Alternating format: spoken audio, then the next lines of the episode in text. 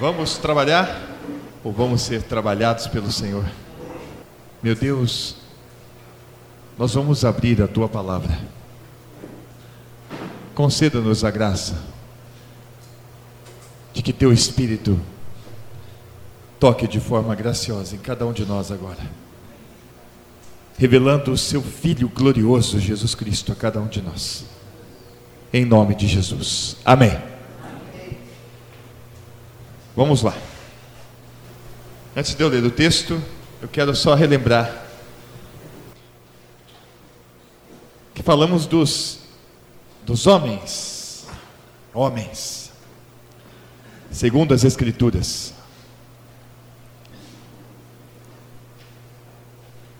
Segundo as Escrituras, o homem deve ser preparado pelo seu pai que foi preparado pelo avô, que foi preparado de geração em geração, nós estamos caminhando aqui. O homem deve ser preparado para formar uma família. Ele precisa ter plena consciência do que isso significa. Por que, que eu falo isso? Porque se nós não falarmos de família, nós estamos falando contra próprio propósito do Senhor. Ele nos fez para que formássemos famílias e para que de geração em geração nós estivéssemos aqui na terra para testemunhar a respeito da salvação que nos foi dada em Cristo Jesus. Dito isto, é preciso que nós, homens, tenhamos a visão clara do que é ser um cabeça da mulher. Amados, eu não inventei nada disso, pelo contrário, eu me submeti a isto. É assim que Deus fez. Ponto. Então eu comentei com os amados aqui que para mim é claro e é evidente que um homem biblicamente falando, em Cristo Jesus. E aí eu vou fazer um parênteses aqui, eu só espero, sinceramente, de todo o meu coração, que você já tenha tido uma experiência real de morte com Cristo, dada pelo próprio Deus através do Espírito Santo revelando a você a palavra dele. Está escrito que nós morremos com o Senhor Jesus, porque ele atraiu todos nós do corpo dele lá na cruz, e foi lá que ele morreu. E quando ele morreu, eu morri. Quando ele morreu, você morreu, porque você estava nele, você morreu com ele. Porque o amor de Cristo nos constrange, julgando nós assim: que se um morreu por todos, Logo todos morreram, eu morri, você morreu, você morreu. Então, meu amado, isso tem que ser muito claro. Porque não adianta nada falar de homens, de mulheres, biblicamente falando, se vocês não têm essa experiência, mas eu quero acreditar que todos aqui tiveram, e eu espero que se você ainda não está, eu espero que você esteja sendo constrangido aí. E eu digo assim, ó. Não saia daqui sem isso, cara. Não saia daqui sem isso. Jamais faça isso. Entrega o teu caminho ao Senhor. Confia nele e ele tudo fará. Entrega a tua vida. Mas eu quero acreditar que estão todos os homens aqui em Cristo Jesus, é Cristo que vive em você. Então agora vamos ver a questão do casamento. Alguns jovens casados aqui e muitos ainda para iniciar esta caminhada. Primeira coisa que é importante: ninguém é obrigado a casar. A não ser que você seja chamado para o ministério, né, pastor? Porque aí me aperta né? porque está escrito que ao presbítero, ao pastor, que ele seja casado com uma mulher, que ele tenha filhos em sujeição, para que possa ensinar os outros. Então é um ponto só, é um detalhe que para aquele que é chamado para o ministério, o bom é que ele esteja de acordo com as escrituras. Vocês sabem disso? Quem não sabe, levanta a mão. Então eu preciso mostrar para ninguém ficar sem esta colocação. Vamos aqui em Timóteo, na primeira carta a Timóteo, capítulo 3, a partir do versículo 1. Eu queria pedir uma gentileza a todos vocês. Se alguém falar assim, pastor, mas espera aí, você falou isso, onde é que está escrito? Me ajuda, tá? Porque nós precisamos mostrar aquilo que está escrito. Você tem que estar firmado nisto. Então, esta é uma palavra fiel. Se alguém deseja o episcopado ou o pastoreado. Pera, pera, volta lá por favor. Se alguém deseja o episcopado, excelente obra deseja. É nobre.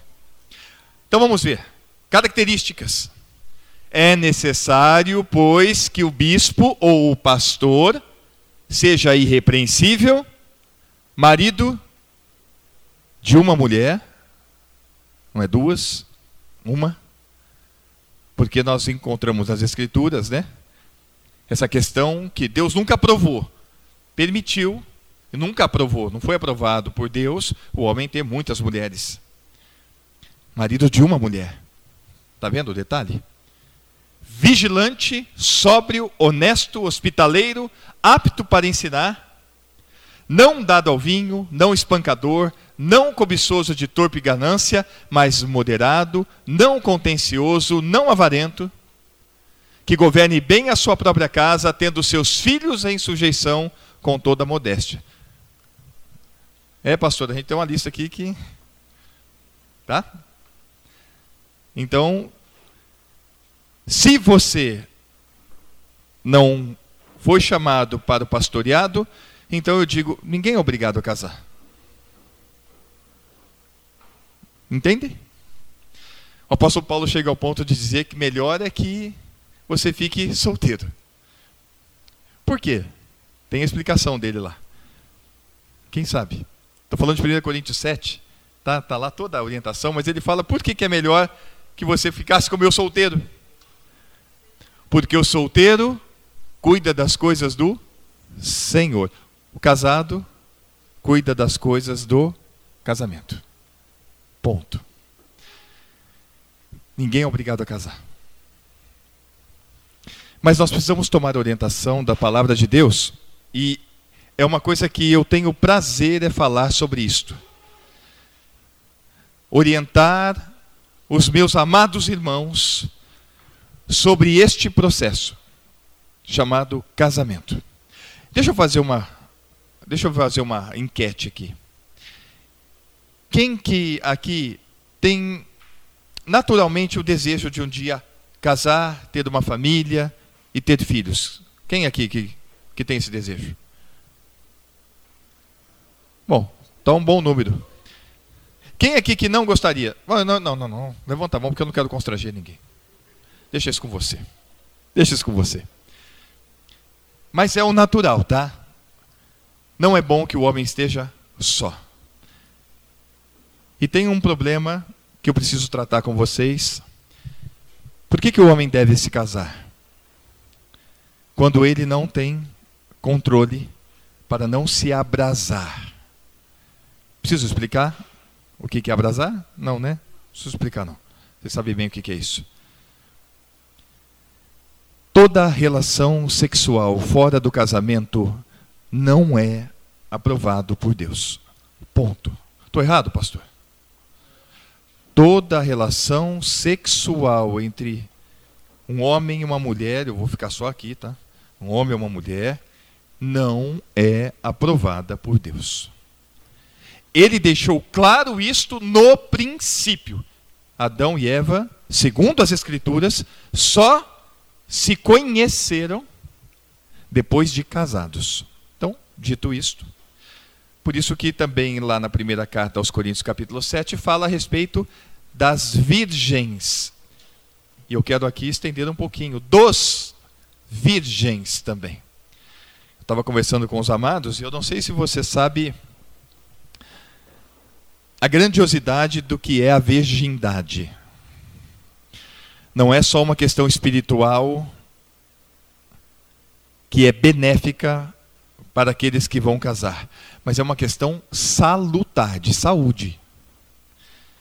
Contei para alguns amados ali que há 16 anos atrás, no primeiro congresso que eu fui de jovens, eles passaram um filme sobre uma educadora cristã, educadora de DSTs. Esses termos tão antigos, né? Doenças sexualmente transmitíveis. Isso eu vi há 16 anos e ela falava que há 30 anos atrás, ou seja, 46 anos atrás, existiam cinco doenças sexualmente transmissíveis. Algumas, acho que vocês sabem: gonorreia, sífilis, e tem algumas outras que eu não lembro, mas eram cinco. E ela constatou, porque era uma pessoa estudiosa, que no período de 30 anos saltou de 5 para 200 as doenças sexualmente transmissíveis. Dentre umas, ela até fala sobre a verruga. Não sei se as mulheres sabem o que é isso, que é muito comum, tá? E aquilo eu lembro que que ela trouxe à luz a importância da virgindade. Então vamos fazer um cálculo aqui. Um rapaz que tem uma vida sexual ativa, ou por falta de temor, ou por falta de vida, ou por falta de conhecimento, eu não quero nem acreditar que uma pessoa dessa confessa que está em Cristo Jesus, mas não cabe a mim aqui. Uma pessoa sexualmente ativa que teve relações com 5, 6, 10 mulheres antes de chegar no casamento. Qual é a probabilidade do corpo dele estar com algum problema? Eu digo a vocês, é muito grande. Eu entendo que espiritualmente essa pessoa está suja. A mulher a mesma coisa. Eles estão sendo unidos ali, chegam as pessoas para se unirem. Elas não estão ali preservadas, puras, imaculadas. Elas trazem toda uma história. Além do espiritual, eu vejo como Deus cuida da saúde. Uma mulher que chega para se casar virgem, imaculada, pura. Eu me guardei para você. E o homem, a mesma coisa. Aliás, eu não entendo por que só a mulher entra de branco, tá? Eu não entendo isso. Por que, que a mulher entra de branco e o homem não? Nunca entendi isso. Talvez um pouquinho de. de o, o, o que me esclarece nas Escrituras talvez seja por que, que trouxeram só a mulher adúltera para que Jesus desse o veredito. Por que, que não trouxeram o homem, né? Porque a lei dizia que os dois, os dois tinham que vir para serem apedrejados.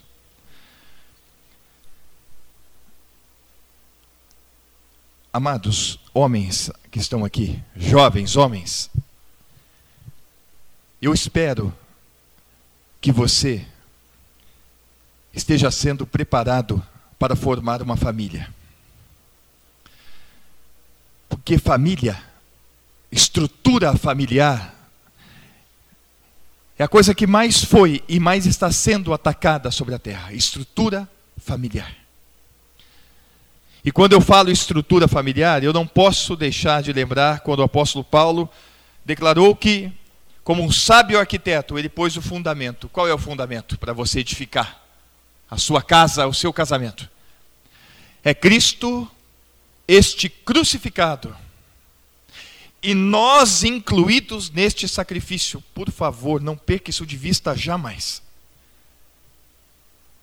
Às vezes parece que é repetitivo. Eu não estou nem aí se você falar isso para mim. Eu estou crucificado com Cristo, não sou eu quem vivo, Cristo vive em mim. Eu não vou cansar de repetir isso. Eu não vou cansar de mostrar que se você não morreu com Cristo e não foi ressuscitado com Cristo, o alicerce é a areia. Me respondam uma coisa: por que tantos casais se separam hoje? Me ajudem. Jesus falou assim: o que Deus uniu, não separa o homem. Deus une quem?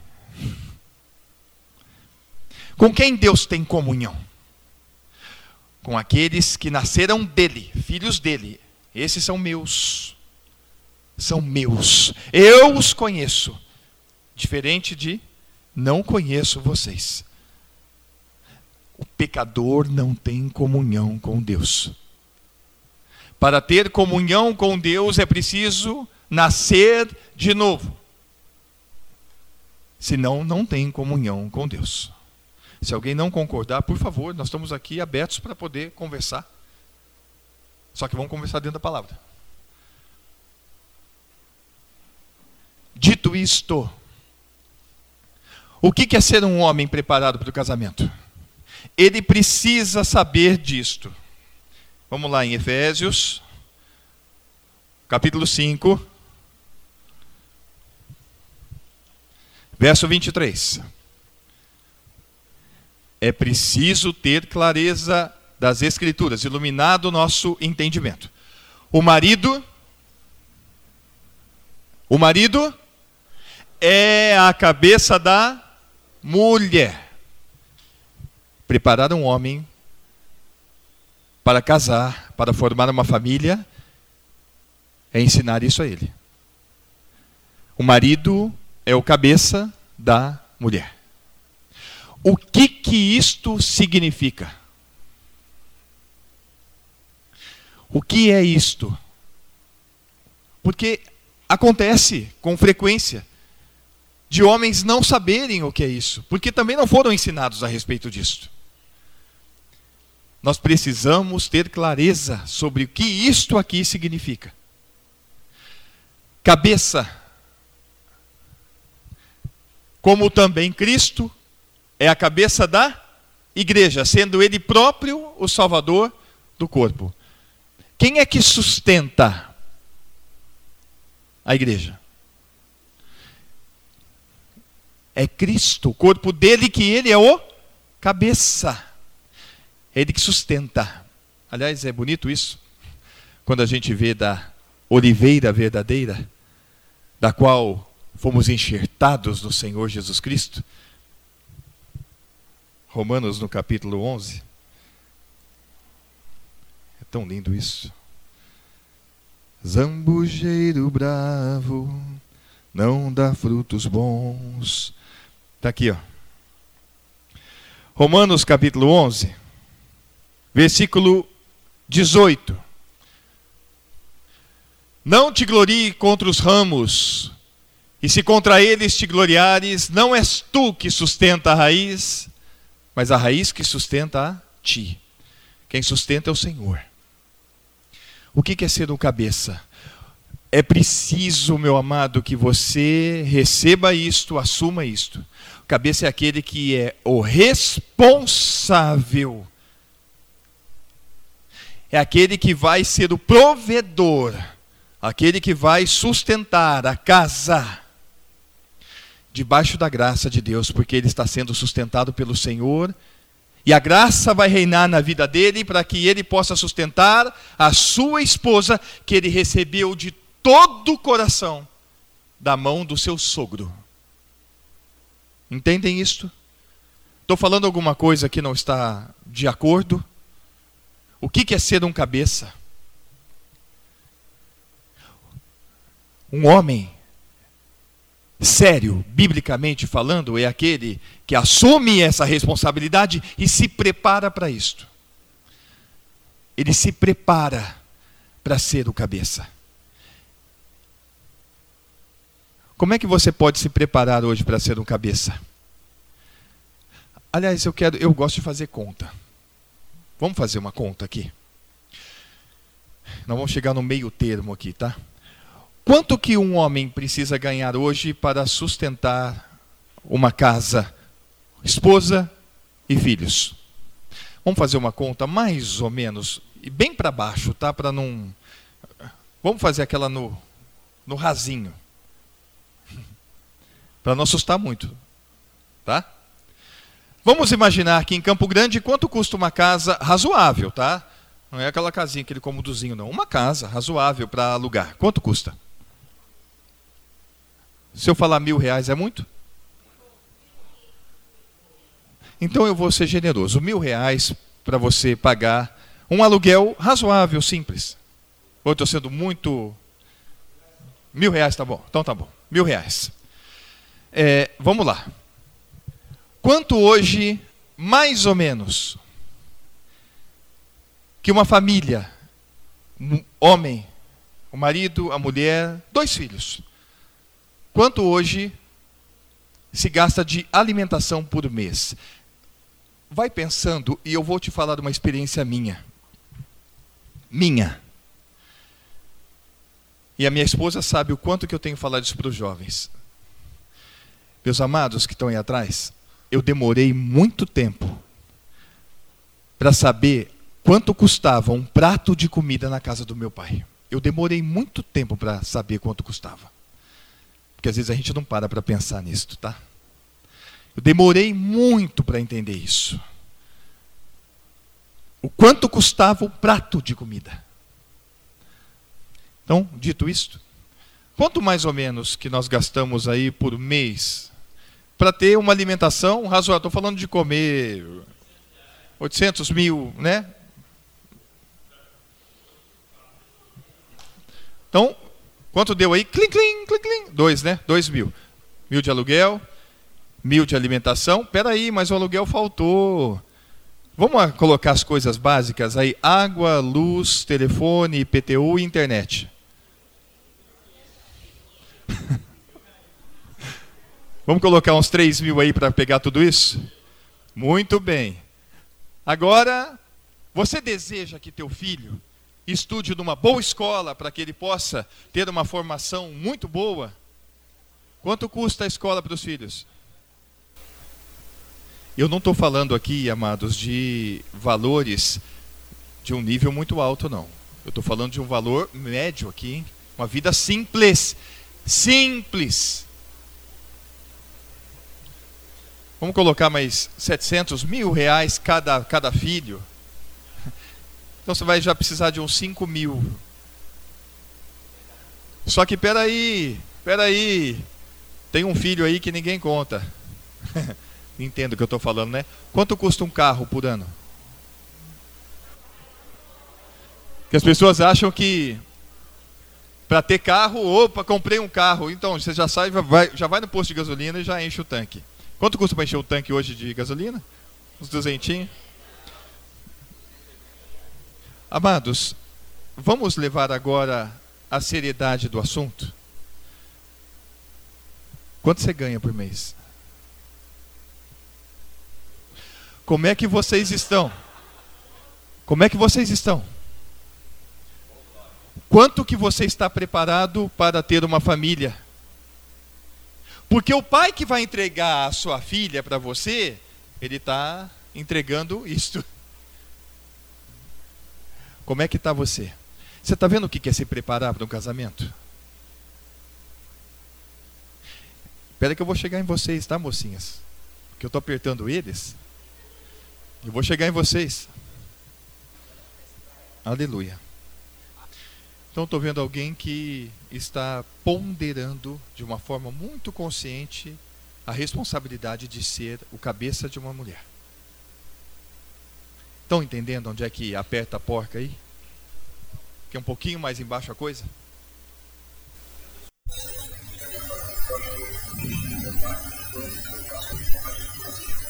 Sempre me ensinar, sempre debate quando eu ensinar para ela pelo menos o conforto do pai dela dá.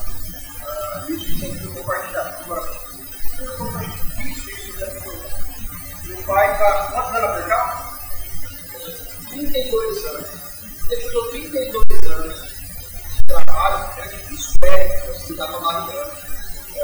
Mentira, brincadeira. Mas tinha 32 anos de trabalho, 30 anos, eu acho que às vezes, graças a Deus.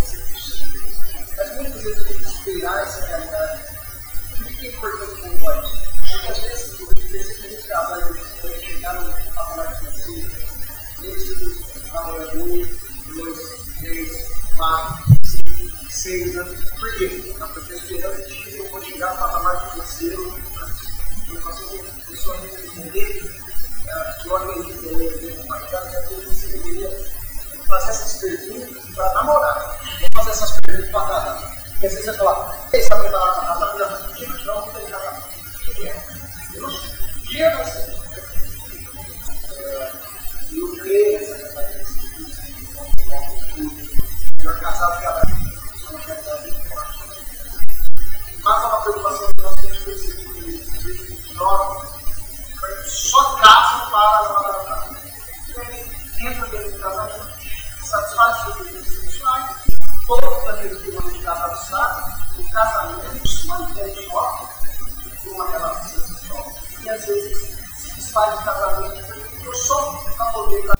As duas coisas são muito importantes de serem trazidas aqui e são dois lados aonde realmente isto acontece, mas o que é importante a gente trazer o que, que é o ideal.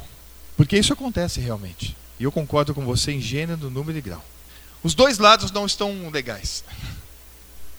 Tanto casar apenas para não se abrasar? Não. Então não houve uma compreensão do que é casamento.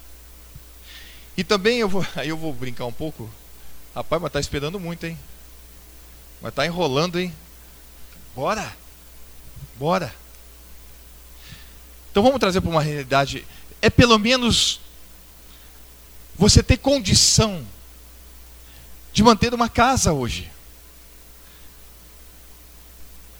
E quanto custa? Nós estamos vendo aqui. É, é, é por isso que eu chamo a atenção, porque às vezes a gente perde um pouco a realidade do que é e daquilo que a gente quer. Para você sustentar hoje uma família, meu querido, você precisa se preparar bem. Como é que eu me preparo? Aí vem um outro ponto. Com raras exceções, você pode ser um empreendedor nato que muitas vezes nem teve o estudo e acontece. E pessoas são boas empreendedoras, o cara é sacado, tem um negócio, tal, ótimo. Mas isso são exceções. Normalmente, qual que é o caminho para que você possa ter condições de ter um bom trabalho? Qual é o caminho? Precisa estudar. Na normalidade é essa. Precisa estudar. Quantos anos você estudou? Até formado e depois quanto? É, então. Então, meu amado, eu estou vendo meu filho aqui, Josué. Olha como é que eu estou preparando um homem. Todo dia o Josué chega de casa, ele senta com a minha esposa. Vamos ver a lição de hoje, filho. Ó, aqui não ficou legal, você errou aqui. Tem lição de casa? Então vamos fazer. E eu ensino para ele, filho, o teu trabalho, entre aspas, é estudar eu mostro para ele, eu estou te preparando para um dia você poder ser como seu pai, ter uma família, ter uma esposa, ter filhos. E eu mostro para ele quanto custa as coisas. É preciso que a gente tenha este cuidado de ensinar nossos filhos a ter gosto pelo estudo. Sabe o que, que tem no quarto do meu filho? Eu montei o quarto dele. Tem uma cama legal, fizemos uns adesivos assim, ficou bem legal. Mas a coisa mais importante é a escrivaninha dele, onde tem todos os. A régua tem os lápis, tem tudo direitinho lá. E tem um lugar de estudo. Para ele poder sempre ter o gosto pelo estudo. E aqui no Brasil, vocês sabem, é obrigatório o estudo. Eu não posso escolher isto. Se eu não levar meu filho para a escola, quem que bate lá na porta de casa? Conselho tutelar. Então eu sou obrigado a levá-lo na escola. Se você pode oferecer para ele um ensino de maior qualidade, amém. Meu filho estuda numa escola é, municipal, que é concorrida lá em Cravinhos, porque é uma cidade grande, tem muita qualidade de ensino, eu conheço todos lá dentro, então eu estou no lucro, viu? Ó, estou no lucro, porque se eu levar ele no Tom Jobim, quanto custa, amor? 1.200, né? O Tom Jobim. Para ele estudar, quarto ano. Quarto ano. Quarto ano. Desse tamanhozinho, 10 anos, tá? Fora material escolar, porque é isso que eu sei lá. Então, eu estou no lucro, graças a Deus. Só que eu já tô, eu estou me preparando, porque a diretora, ela veio falar comigo e disse: Rodrigo, aqui, eu te dou a minha palavra, que teu filho até o nono ano, ele vai ter um ensino espetacular aqui, melhor do que os particulares. E eu tenho visto isso mesmo. Só que depois, primeiro, segundo e terceiro colegial, aqui não é bom, nem na estadual, em lugar nenhum. Então, se ele vai fazer uma faculdade paga, você vai pagar uma faculdade para ele, então ele não precisa fazer uma escola melhor. Agora, se ele quer uma faculdade, né, uma federal, aí ele precisa fazer ângulo em Ribeirão ou algum outro aí para poder suprir, senão fica apertado. Então, hoje, você tem dinheiro, você faz uma faculdade, paga ela. Mas para quem almeja, eu não vou falar bons cursos, mas a gente sabe que a diferença de uma USP um Unicamp. Vocês sabem bem o que é isto. Eu estou preparando o meu filho para que ele seja um dia o cabeça da sua esposa, para que ele tenha condições de ter uma família. Compreenderam isto? Muito bem. Agora eu vou falar com vocês, mocinhas. Porque ontem nós terminamos falando de vocês. Que mulher aqui que não gostaria de ter um homem deste? Trabalhador. Que possa assumir e sustentar uma casa. Ser uma pessoa idônea, firme. Sabe, eu lembro quando a gente, quando eu ouvia isso, que a mãe fala assim: ah, esse menino é de ouro. Eu acho que ela só falava isso quando era um trabalhador e falava, nossa, aquele, aquele menino. Que mulher que não quer um marido desse? Que mulher não quer um marido desse? Dito isto, agora eu vou mostrar as escrituras para vocês. Efésios 5, nós lemos o 23? Vamos ler o 22, que agora é com vocês. Vós mulheres, sujeitai-vos aos vossos maridos como ao Senhor. Vamos pegar o dicionário, por favor. Sujeitar. Ninguém tem celular aí? Ah, não trouxeram. Olha, eu ia dar uma rata. Amor, eu ia falar assim, gente, aquele povo ninguém precisou falar, eles nem usavam celular. Eles ficavam conversando o dia inteiro. E eu achei que fosse uma coisa espontânea. legal, legal. valeu, valeu, ótimo. Lá também fizeram a mesma coisa, tá? Falei, poxa, esse povo é tão bacana. Eu falei, eles não, olha, eles estão tão dedicados à, à convivência, a ouvir a palavra e louvar, que coisa bonita. Eu achei que estava por livre e espontânea vontade, a livre e espontânea pressão mesmo. Tá bom. Então vamos é, a palavra sujeitar. Alguém sabe? Por favor, me, me, me ajude.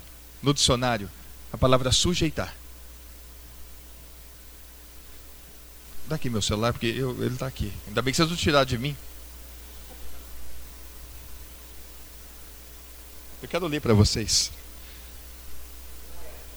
Sujeitar. Opa.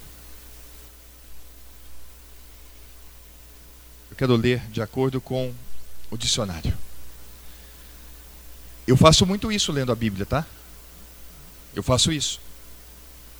O dia que eu vi concupiscência, eu falei, o que, que é concupiscência? E aí eu fui saber o que, que era isso? Até varão para mim era uma coisa, varão, o que, é varão? É, no começo a gente não entende, né? Sujeitar.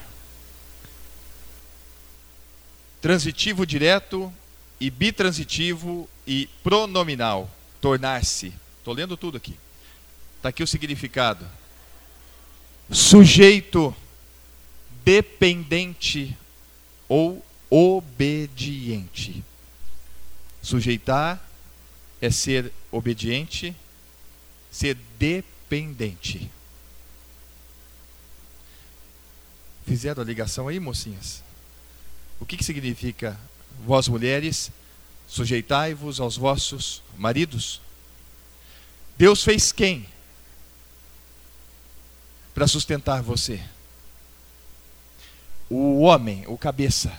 Ele é quem deve ter a responsabilidade de sustentar. Quando a mulher compreende isto, ela deve ter a seguinte visão: de dar a honra ao homem e dizer assim: Eu estou aqui e me entrego para que você cuide de mim, para que você me sustente. Isso é dar a honra ao homem. É isso que a Bíblia diz. A mulher deve dar a honra ao homem para que o homem cuide e sustente dela.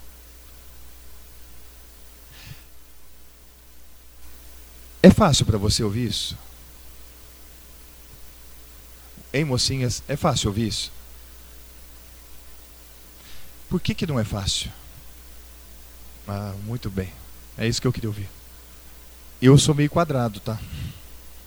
Quadrado na Bíblia. É aqui que eu estou mostrando.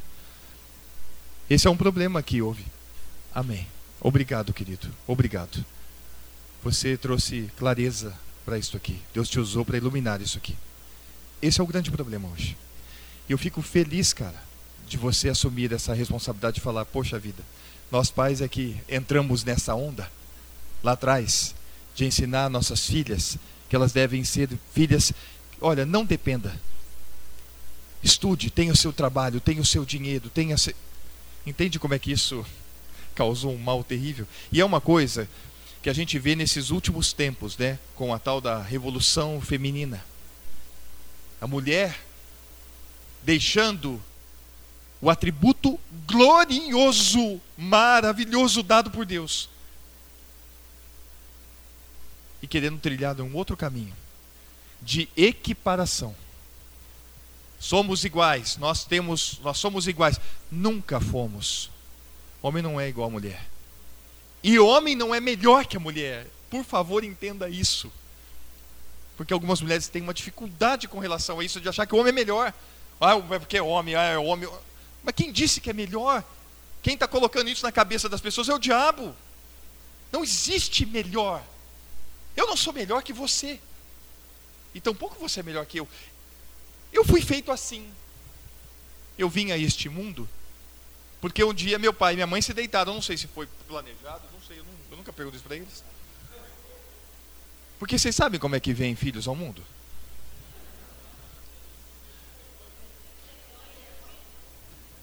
O Senhor Jesus falou assim, ó: Não nasceram da carne, nem da vontade do varão, nem da vontade da carne. São as duas formas aí. Daqui nove meses, todo ano é assim. Por favor, confira na maternidade aqui de Campo Grande daqui nove meses e você vai ver um gráfico assim que todo ano, nove meses depois do Carnaval, é onde tem o maior pico de nascimento de crianças. Confere isto, por favor. Tá todo mundo agora lá. Eu também sou de uma época onde, cara, o pai chegava para o filho e fazia o quê? Filho, usa a camisinha, por favor. Eu fui assim. É um problema tremendo que vocês estão enfrentando e vocês vão enfrentar. Mulheres, é muito difícil para vocês, eu reconheço isso. E meu amado ali trouxe ainda por que, que isso veio? Por que, que muitas mulheres crescem com essa questão da independência, sendo que este texto está dizendo para a mulher ser dependente. Olha como é que inverteu. Inverteu. Amém. Você quer ver como é que fica mais gostoso agora para vocês? O que, que significa a palavra submissão? Submissão. É estar debaixo da missão. Submissão. Está debaixo da missão. Qual é a missão da mulher? Ser amada, sustentada, cuidada pelo marido. Quem que não quer isso? Não entendo uma mulher que não queira isso. Eu não entendo uma mulher que não queira isso. ser amada, cuidada, sustentada, que o marido dê tudo aquilo que é necessário para que ela desenvolva o papel glorioso dela. Que aí entra um outro problema. Vou mostrar nas escrituras. As mulheres mais velhas, todas as mulheres não têm, né? Mas as mulheres mais velhas, vamos lá, em Tito, capítulo 2. Meus amados, nós nada podemos contra a verdade. A gente pode até não concordar, mas não adianta. Tito capítulo 2, a partir do verso 1. Começa já dizendo assim, ó: Tu, porém, fala o que convém à sã doutrina. Fala o que convém à sã doutrina. Então mostra a palavra. Nada podemos contra ela. Os velhos sejam como? Sóbrios, graves, prudentes, são nas fé, no amor e na paciência. Tem aqui para todo mundo, ninguém escapa, viu? As mulheres idosas, ou as mais velhas, elas têm uma função importantíssima, porque, semelhantemente, que sejam sérias no seu viver, como convém a santas, não caluniadoras, não dadas a muito vinho, mestras no bem. Um dia vocês vão estar tá aí. Está aqui o padrão. O padrão está aqui. Eu não posso ir contra isto. Quem pode? Agora vamos lá. Para que ensine as mulheres novas a serem prudentes. O que é ser prudente? Jesus falou: aquele que ouve a minha palavra e as pratica, assemelhá-lo-ei ao homem prudente. Então dá para entender que prudente aqui é uma mulher que vai sempre se dedicar ao conhecimento da palavra para instruir seus filhos e para edificar a sua casa. Amarem seus maridos. Aí aquele seu marido, hein? Acho que algumas mães às vezes esse seu marido também, não que ela ensine, oh minha filha, ame teu marido. Quando às vezes vai desabafar, filha, ama teu marido. Amarem seus filhos. A serem moderadas. Entende o que é puras ali? Tem uma versão que fala virgens, tá? Puras. E depois? Não é para ensinar a ser dona de casa. É para ensinar a ser uma boa dona de casa, não é apenas uma dona de casa. Aí já vai apertando um pouco mais, né? Quem quer hoje? Quem aqui está sendo ensinada a ser uma boa dona de casa? Quer ver uma coisa? Eu sempre chamo atenção nisso. Quando vai casar, faz uma lista de casamento. Vocês fizeram? Cadê? Vocês fizeram agora, não fizeram? Tinha uma lista de lista de presentes? Não tinha? Assim, todo noivo faz, a noiva faz, né? Você colocou na sua lista de presente uma máquina de costura? Quem, quem, quem de vocês que vai um dia, se for casar, você colocaria uma máquina de costura? Ó, tem uma mocinha ali só que falou. Você entende como é que as coisas estão hoje? Oh, mas que benção. Que benção. Sabem de uma coisa, meus amados? Isso deveria ser o básico que uma mãe ensinaria a sua filha para preparar ela para ser a dona do lar, a rainha da casa aquela que cuida e sabe cuidar. Quem de vocês sabe cozinhar bem? Não é cozinhar, não, é cozinhar bem. Sabe aquela comidinha gostosa que você aprende da mãe, que a mãe ensina, que está ali? Você fala, ah, pastor, mas você está vendo com um assunto meio. Meus amados, eu estou falando da palavra de Deus. Eu estou falando de uma coisa que Deus deseja para vocês, mulheres. Eu não estou dizendo e não vou dizer aqui que vocês não devem trabalhar fora. Porque tem gente que fala assim para minha esposa: Você não trabalha? E a minha esposa às vezes dá um, dá um tabefe no meio do. Passa o dia comigo lá em casa para ver se eu não trabalho. Passa o dia lá para ver. Com dois filhos, um de 16, um menino, a casa é relativamente grande. Ela que não faz assim para ver se não dá conta. Eu ajudo ela. É preciso, meus ama minhas amadas queridas, que vocês tenham pelo menos consciência disso. Porque olha como é que termina o texto. por favor, olha como é que termina o texto. Para que a palavra de Deus não seja blasfemada. Entende o que é ser submissa, sujeita? Você quer ser abençoada, querida? Vocês querem ser abençoadas? Tá lá. Aí veio uma mocinha lá em Gravinhos. E aí o dia que ela ouviu isso, a Vitorinha, ela chegou para a mãe, mãe, eu não quero estudar mais. Eu quero só aprender a ser uma dona, dona de casa, porque eu vou aprender. Aí a mãe veio e fala, pastor, ela, ficou até brava meio comigo. Assim, com, com, comigo não, mas deixa eu conversar com a Vitorinha. Aí um dia nós sentamos, eu e ela, eu falei, Vi, eu fico tão, tão feliz do seu desejo de ser uma boa dona de casa. Fico muito feliz. O que, que é melhor, Vi? Uma boa dona de casa que tem até o ensino fundamental, ou uma boa dona de casa que tem o ensino médio, ou uma boa dona de casa que tem o ensino superior? O que, que é melhor? uma boa dona de casa que tem ensino superior. Então, por favor, querido, para com isso. Vai estudar. Vamos misturar as coisas, tá? Então, eu estimulo vocês, mulheres, estudem. Tem uma, se você puder e tiver condições, estude. Porque você nunca sabe o que vai acontecer lá na frente. Porque um dia você pode casar com um príncipe, que é o que eu espero. E você está entendendo o que estou falando com um príncipe? Um homem mesmo que fala, poxa vida, os pais estão felizes, fala, pô, esse cara é, sabe, além de ser um cristão genuíno, sério na palavra, que está sempre ali, eu vejo uma pessoa séria, além de tudo isso, é um trabalhador, tem uma profissão, ele tem. Que pai que não fica feliz de ver isso? E que mulher que não quer um um marido destes. Que ame, que cuide, que ame você, ame, te respeite no mais alto nível possível. Que tenha um carinho por você que você nunca imaginou. Quem que não quer um marido desse?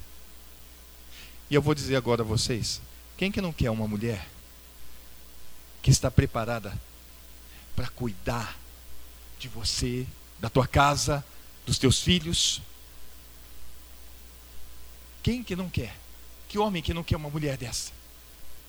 E que eventualmente está preparada até para se preciso for, ela também trabalhar, te ajudar. Quem que não quer isto? Agora vamos colocar uma situação hipotética que de repente é só para não perder a linha aqui. De repente estão casados, que coisa linda. E por algum motivo o marido sofre algum problema e não pode trabalhar. Só que você se preparou, você estudou, você tem uma profissão que você pode agora, poxa vida, virou a situação aqui. Eu vou, agora eu tenho condição de ajudar meu marido. Entendem como é que a gente tem que se preparar?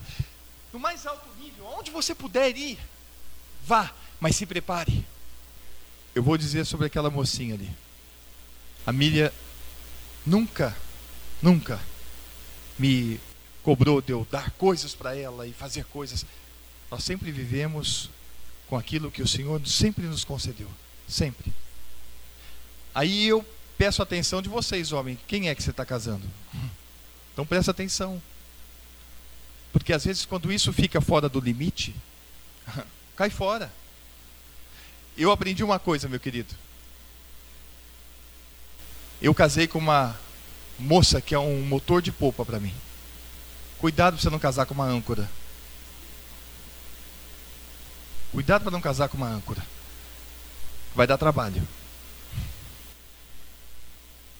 É por isso que vocês têm que ter calma, calma, calma. Calma. Como é que começa o projeto do casamento? Biblicamente falando. Como é que começa o projeto? do Senhor é que vem a esposa, o esposo prudente. Começa em oração. Eu não sei, Senhor, qual é a esposa. Eu não sei. Mas o Senhor é quem há de providenciar. Eu te peço, por misericórdia, providencia a esposa para mim. Quando é que o homem deve pedir isso? Quando o homem está seguro de que agora ele está pronto para poder começar um relacionamento. E aí eu vou lembrar de você, querido. Antes do namoro, isso é excelente. Eu estou falando o ideal. Eu tenho que colocar o ideal aqui. Porque tudo isso são variáveis que acontecem. Mas nós precisamos mostrar o ideal. É a mesma coisa da salvação. Você tem que mostrar o que é. Agora, as variáveis que criam por aí, cuidado. Nós precisamos ter aquilo que é. O que é está aqui. Que os homens têm que estar prontos, as mulheres devem estar prontas para os dois serem unidos e serem felizes, abençoados, vivendo no contentamento. Como é que Paulo aprendeu a ter experiência disso? Eu aprendi a contentar-me com o que tenho como? Sei ter abundância e sei também passar necessidade. Ele aprendeu. Hoje eu tenho experiência para dizer isso. Mas voltando a isso, é claro que hoje, você vê como é que custa o mínimo, nós estamos falando do mínimo do mínimo, não estamos falando de, às vezes, a mulher que está exigindo muito. Estamos falando do mínimo, quanto custa o mínimo. Tá? E hoje a gente sabe qual que é um, um salário médio aí. Entendem? Nós temos que nos preparar para isso. É ótimo você ter uma mulher que ela não exige nada. Olha, eu ganho, eu não ganho muito, mas dá para a gente começar a nossa vida. Amém, amém, é isso. Glórias a Deus por isso. E vocês vão, em nome de Jesus, ter um casamento muito abençoado. Então eu peço a vocês, calma. Calma para vocês entrarem dentro de um casamento. Por quê? Porque se você é nova criatura, e eu espero que todos vocês sejam nova criatura, casamento é um só. Ou eu estou errado? Casamento é um só. Vou contar a história do meu amiguinho. Meu irmão querido foi batizado comigo. Ele chegou um dia para mim, eu já era pastor, Pastor, você conhece a, a menina? E eu já estou namorando com ela há um tempo e eu estou querendo me casar com ela. Mas teve muitos irmãos lá da igreja que ela, é, que ela era de outra cidade, que falou para mim, não casa. O que, que o senhor fala? Eu falei para ele, olha, é difícil, eu não vou falar nada não, porque não sou eu que vou casar. É você que tem que saber. O que, que eu posso falar para você? Eu perguntei a ele: Você ama ela?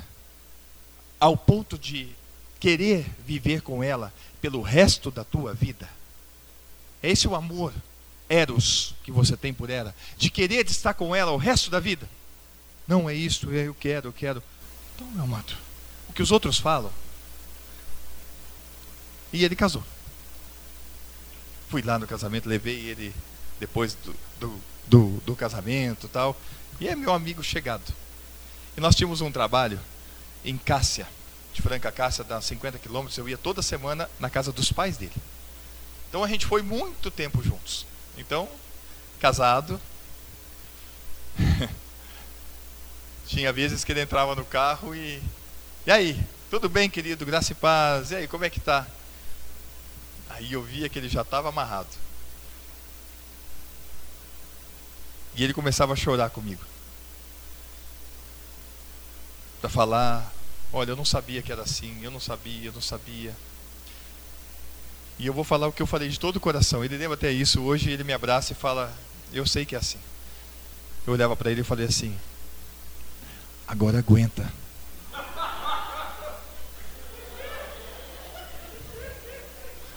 Agora você aguenta. Tem outra, tem, tem, tem outra que é engraçado. A menina é, é engraçado isso. Como é que a menina falava com a mãe, né? Ah, é. A menina chegou para a mãe e falou: Mãe, eu conheci um moço, eu conheci um moço, mas olha, uma benção. A mãe dela falava assim: Abre o olho, abre o olho. Mãe, mas ele é. Abre o olho, filha. Aí depois a menina foi, fez o que fez, casou. Aí depois ela ia lá para a mãe e a mãe falava assim: fecha o olho, filha, fecha o olho, fecha o olho. Meu amado, é assim. Se você realmente teme ao Senhor, se você teme ao Senhor, você vai ser casado uma vez só. Se você teme ao Senhor. Então vai com calma, por favor. Ninguém está pondo arma na cabeça de ninguém para ninguém casar. Por favor, vai com calma. Em oração, se prepara, vai se preparando para isso. Peça ao Senhor a direção dele.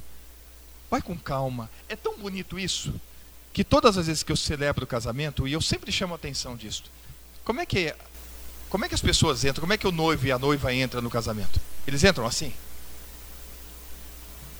Eles entram bem devagarinho. Isso me chama a atenção. Ó, é com calma, tá? Vai com calma. Não apressa, não atropele. E aí eu vou colocar o atropelo aqui, é muitas vezes que entra quando não, não deve. Quando eu cheguei em Cravinhos, logo que eu cheguei, tinha um casal no acampamento desse, tá? E eu tô vendo o casalzinho lá, e casal que fica muito grudadinho, eu já. Sei lá, me, me dá um. Sabe aquele casal que fica o dia inteirinho coladinho? O dia inteirinho, onde vai, tá coladinho, tá coladinho. Eu falei. Assim, eu, eu pelo menos, eu tenho uma impressão que não me agrada muito. Tá, eu não preciso ficar colado com a minha esposa. É, é uma coisa assim, intimidade intimidade. Não quer dizer que você não possa ser carinhoso. Eu sou, às vezes abraço ela mesmo tal, mas eu não fico o dia inteirinho coladinho, ainda mais quando é namorado. Dito e feito. Chega um dia, o Edson, meu amigo, meu irmão querido, pastor, eu preciso falar com você. Ele com a cara assim. E a gente andando assim. É que uma coisa muito séria. A Letícia está grávida. E eu parei e falei: Você vai ser boa? Que legal, cara. Glórias a Deus. Ele ficou me olhando assim. Eu agora que foi, eu não vou dar glórias a Deus, é uma criança tem culpa, então vou dar glórias a Deus. Ela... E ele ficou assustado comigo. Mas, pastor, porque lá tinha um hábito, né, de que alguém cometesse uma coisa dessa, aí tem que ser excluído da igreja e tal. E eu, nossa, eu gosto dessas coisas. E ele ficou assim, e agora? Como é que vai ser isso? Eu falei, deixa eu conversar com a Letícia. E abracei ele, ele ficou quieto, foi embora mudo. Aí no outro dia tinha culto, a Letícia veio com uma cara amarrada tal. Eu abracei ela falei: Oh, minha querida, senta aqui. Você sabe, não deveria, não é? Não deveria. E agora? Ela falou para mim, e eu falei: agora é o seguinte. É isso que você quer ensinar. E, e a coisa foi tão, tão, tão séria que ela foi saber com Seis meses, né? Com seis meses. E aí já era uma menina. Foi uma coisa meio. Aí eu falei: Você. Você gostaria que a tua filha, que está aí na tua barriga, agisse assim? Falou: De jeito nenhum. Falei: Então, amém. Então vamos comigo lá. E chamei ela, fui lá na igreja: Olha, essa menina está aqui comigo. Que nem minha filha. E ela realmente errou. E ela chorando falou: Me perdoem, queridos, eu errei. Eu falei: Olha, não é exemplo para tua filha, é? Não, não é. Não é isso que eu quero para ela. E eu perguntei: Alguém aqui não pode perdoar essa menina? Levanta a mão aqui agora. E ninguém levantou a mão. Falou: Então está acabado esse assunto. Pronto, acabou. Pronto. Eles estão uma benção. Agora tem um detalhe. Depois eu chamei os dois falou: Agora, só que tem uma coisa, tem consequências. A menina tinha 16 anos. Então agora tem consequência, tá? Vocês não têm casa, vocês não têm nada, vai ter que juntar, vai ter que fazer, vai ter que ir, vai ter que ir. Graças a Deus, estão uma benção. Porque depois eles levaram né, uma, uma, uma correção muito bonita do Senhor, os dois. E eu tenho acompanhado a vida deles. Eles estão realmente uma menina linda, Helena, grandona já. Estão muito bem, prosperando. Mas os dois falam para mim, não é isso que eu vou ensinar para Helena. Não, não atropela as coisas. Não atropela. Porque o atropelo, meu amado, traz consequências e eu não quero isso para você. É muito difícil. Planejado já não é fácil. Agora se atropela. Então cuidado, tá? Cuidado. Que você tenha calma no teu coração. Eu desejo que você seja muito abençoado no casamento, se é que você vai casar um dia, que você seja muito abençoado, muito abençoada. Muito. Quem sabe um dia eu vou ver os filhos de vocês aí, ó. Lindos. E vocês cada vez mais fervorosos, abençoados. É isso que eu desejo. É isso que Deus quer para nós. Agora, como eu conversei com alguns amados aí hoje, é com você, tá? A escolha é tua. A decisão é tua. E você precisa assumir a responsabilidade pelos seus atos. Tá claro isto? É você que vai escolher. É você que vai fazer ou deixar de fazer. É você que vai escolher a obedecer a Deus ou dizer, não, sabe, é, eu penso diferente. Tudo bem, não tem problema nenhum você pensar diferente. Deus não obriga ninguém a segui-lo, a obedecê-lo. Nunca obrigou. Eu só espero que você reflita, medite nisto. Especialmente as mulheres que estão aqui. Que você reflita sobre isto aqui sobre você estar disposta a se colocar na posição bíblica de dar a honra a um homem e de dizer: Eu vou me sujeitar a você, que você vai cuidar de mim. E eu vou estar do teu lado, tua ajudadora, idônea, do teu lado. E nós vamos ter uma família, em nome de Jesus, alicerçada na morte e na ressurreição de Cristo. E os nossos filhos virão para proclamar isto. E nós vamos viver de acordo com as Escrituras. É isso que Deus coloca. Cada um aqui, Deus constituiu de uma forma para trabalhar os dois como uma só carne. Os dois. Eu queria agora ver as mulheres. O que, que vocês acham disso? A submissão sobre o casamento. Esse amor do homem pela mulher ele é evidenciado nas escrituras que deve ser correlacional. Eu amo a minha esposa, ela me ama. Eu respeito a minha esposa, ela me respeita. Eu admiro, você admira a sua esposa? Eu gostaria muito que você aprendesse a admirar a sua esposa. E a esposa admirar o marido. É tão bonito esse isto. Sabe de falar, poxa, eu admiro meu marido. É isso que nós precisamos, queridos.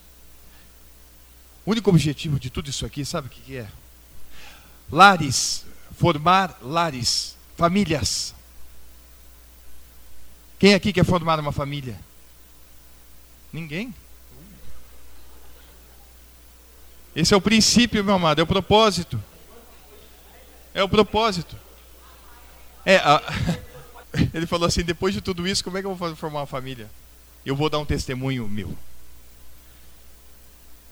Eu sou muito abençoado por ter me casado com aquela moça. Eu sou muito abençoado por ter um filho hoje. Eu sou muito abençoado. Muito. Hoje, a minha vida é muito melhor casado.